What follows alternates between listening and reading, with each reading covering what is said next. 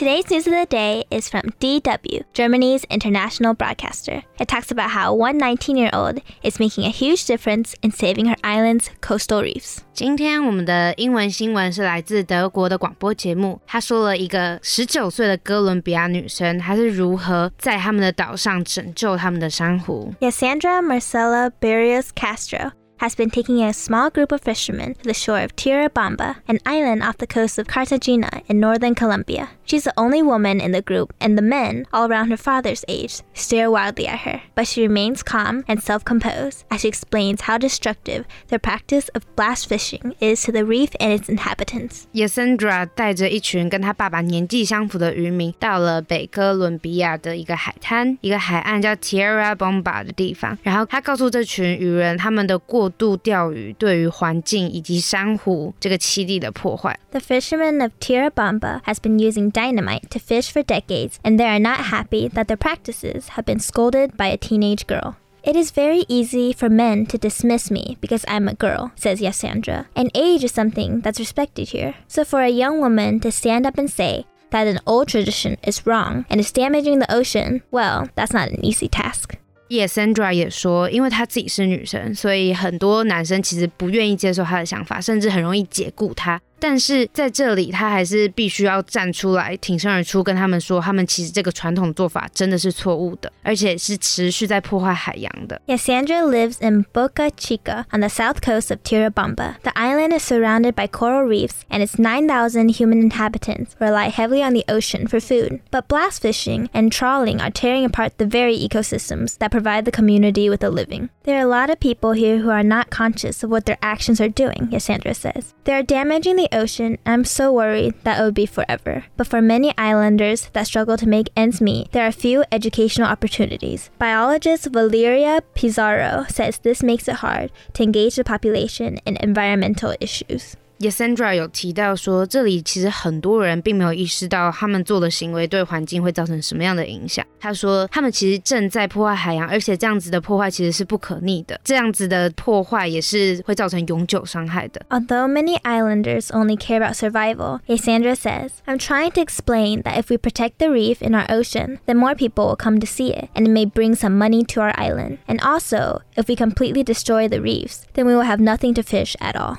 Yasandra 说，他现在开始在说服渔民的方式是告诉他们，如果我们现在开始照顾这些珊瑚礁，将会带来更多的观光人潮，而这些观光人潮会带来前潮。此外，如果他们全面的破坏这些珊瑚礁，那整个海洋生态都会没有鱼，也会让他们没有办法维持生计。Even so, Yassandra uses her warm, smiling personality to win people over. This is fortunate given the culture she's up against. Pizarro says women here get used to being ignored, interrupted, and having men take credit for their ideas. If you want to speak, to be heard, and to make a change, you have to have a strong personality and be able to deal with gossip and being called hysterical. Pizarro says you have to be able to speak loudly and be brave enough to interrupt. But the problem that exists is the issues that Sandra is raising touches on a point of male duty and pride Bring in a decent income to support the family. It's extremely difficult to tell people that work has environmental consequences, but Pizarro claims change is very difficult when you are poor. I always struggle to demand a change for people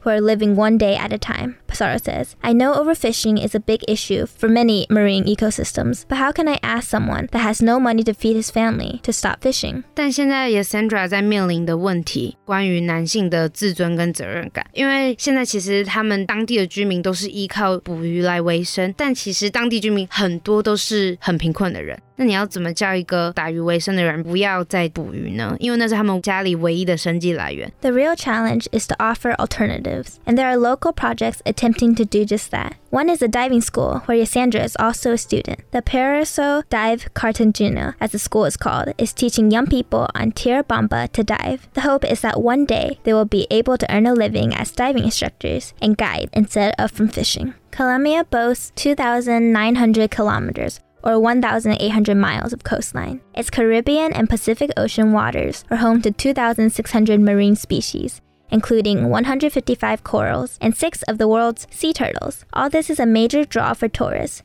But most diving instructors and tour guides aren't locals, and that's something Pesaro Drive wants to change. The diving school also teaches conservation. Researchers come here from all over the world and often start reef monitoring projects. When they return home, they can employ locals to continue their fieldwork thanks to that training. 现在这些潜水学校其实也有教授一些关于环境保育的议题，而且也有来自世界各地的研究员，他们来到这边，然后监视、控管这些当地的珊瑚礁。同时，当他们想要回家的时候，他们可以雇佣 当地的人来继续他们的田野调查。这是一个非常好的训练计划，因为这样子不止可以帮助当地人，也可以帮助这些研究员。Christina Kuntz, co-owner of the diving school, says she wants to offer young people a way of making a living from the reef without damaging it. It's really important if you're trying to dissuade people from overfishing that you offer them an economically viable alternative, she says. Christina 潜水学校共同创办人，他说。 他希望可以提供年轻人一个机会，就是靠这些珊瑚礁生物来维生，但同时又不破坏它们。